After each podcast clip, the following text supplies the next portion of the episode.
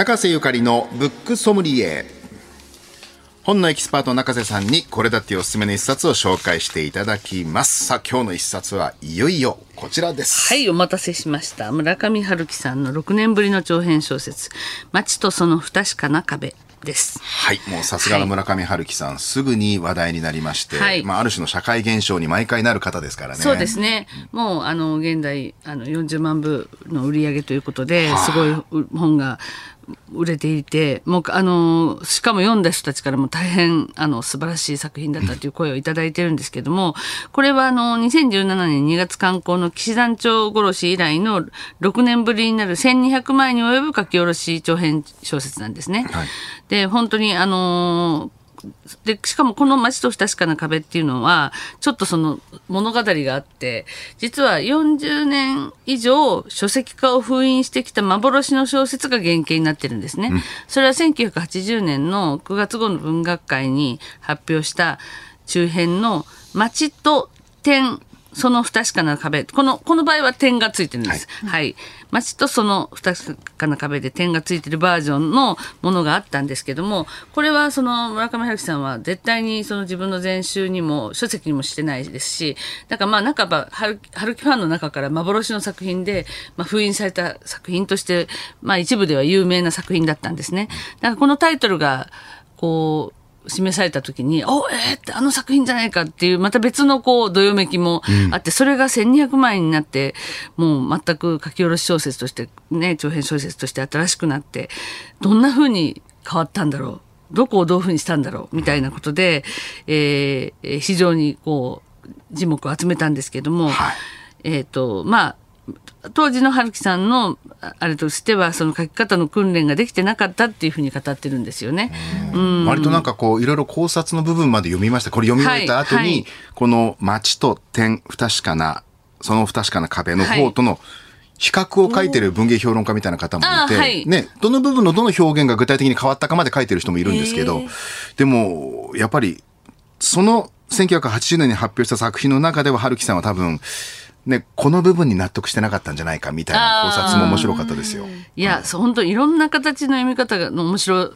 がり方があって例えばそのこれの双子の作品とも言っていいような「世界の終わりとハードボイルド・ワンダーランド」とかと読み比べてみてもいいしそこの世界の終わりパートの世界がまあここに出てくるわけですからはい、でこれあの3部構成になってて第1部ではその本当の自分は高い壁に囲まれた街にいるんだよと話す、まあ、16歳の少女に思いを寄せていたその僕っていうあの僕の、まあ、17歳、まあ、10代の思い出とでその少女が突然消えて、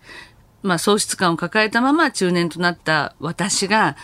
その少女の話していた壁に壁に囲まれた不思議な街に入り込む物語が並行するっていうあの作りになってるんですよね。この第一部に関してはノルウェーの森に雰囲気が似てるねっていうような指摘もある、はい。なんか割とこう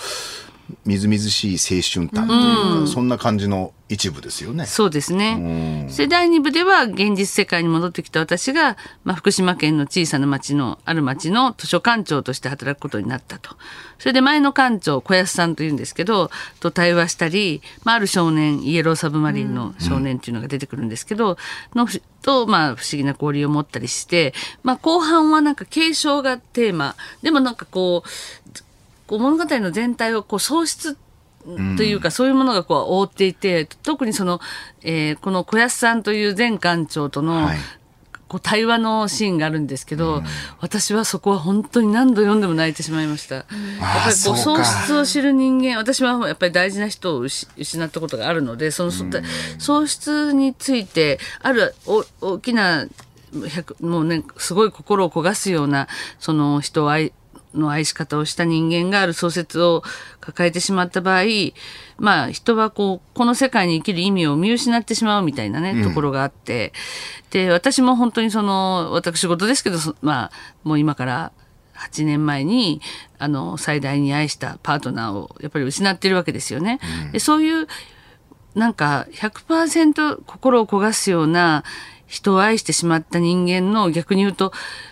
悲しさというかそんな人と出会ってしまっていつ出会うかにもよるんですけどいつ出会うかとかそれをまたなくしてしまうっていうことは愛しすぎていることの悲しさみたいな、そういうこともすごい伝わってきて、あの、まあ、そこは非常に悲しかったというか、泣きながら読んでしまったんですけども、でも全体的に本当にすごくね、もう春樹ワールドのすべてのいろんなパーツがこの中から散見できて、春樹さんを読んでなは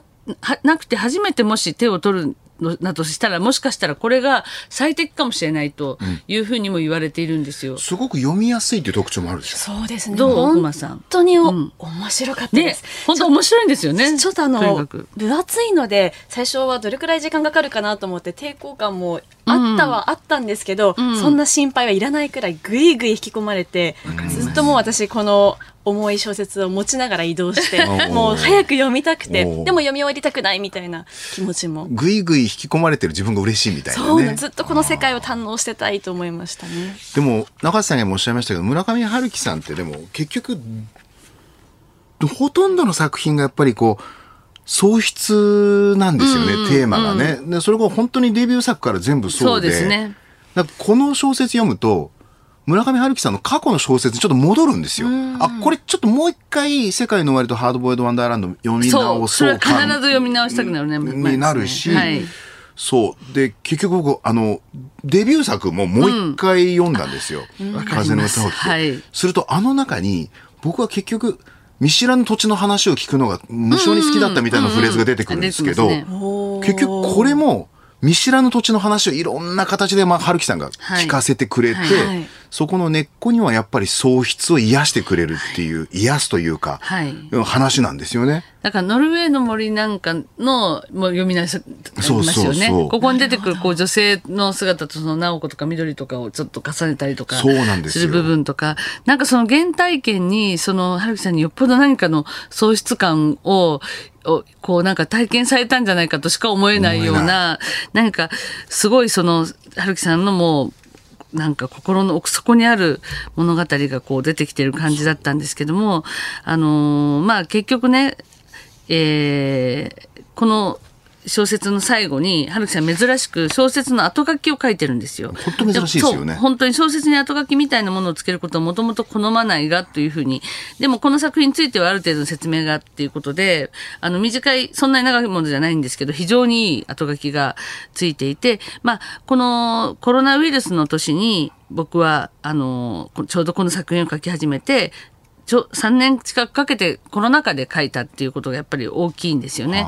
でそれこあのーまさに壁のなんか世界っていうのは疫病とか戦争とかなんていうかそういうものがこう入ってこないようにみたいなモチーフもあるじゃないですか、だからまさにその疫病が流行りそしてウクライナのねあの問題が起起きたりとかしてたくまでしてその時期にいろんなことが起こっていたっていうこともすごく大きかったみたいなんですけれども、そしてこうあの最後にね春樹さんがその後書きの中であのホルヘ・ルイス・ボルヘスのいあの言葉をひ引いていて一人の作家が一生のうちに真摯に語ることができる物語は基本的に数が限られていると。我々はその限られた数のモチーフを手を変え品を変え様々な形に書き換えていくだけなのだと言ってしまってもいいかもしれない。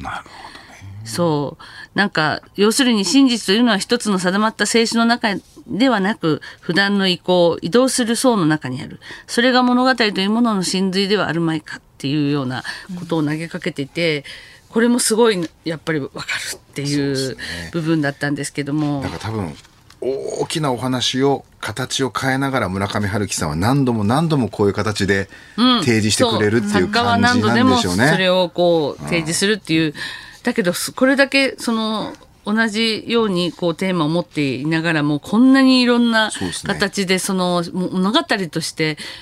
面白いものを書けるっていうのが、そこがやっぱり村上春樹さんがここまで支持されるあの理由だなっていうことを再確認するね非常に素晴らしい小説でございます。10万部突破。はいえ街とその不確かな壁、定価2970円税込みで発売中です。三省堂書店有楽町店では、ハッピーのこのコーナーの特設コーナーがありますんでね、ぜひお近くにお出かけの際はご覧ください。そしてこのコーナー、ポッドキャストでも聞くことができますんで、日本放送、ポッドキャストステーションでもぜひどうぞ。中瀬ゆかりさんのブックソムリエでした。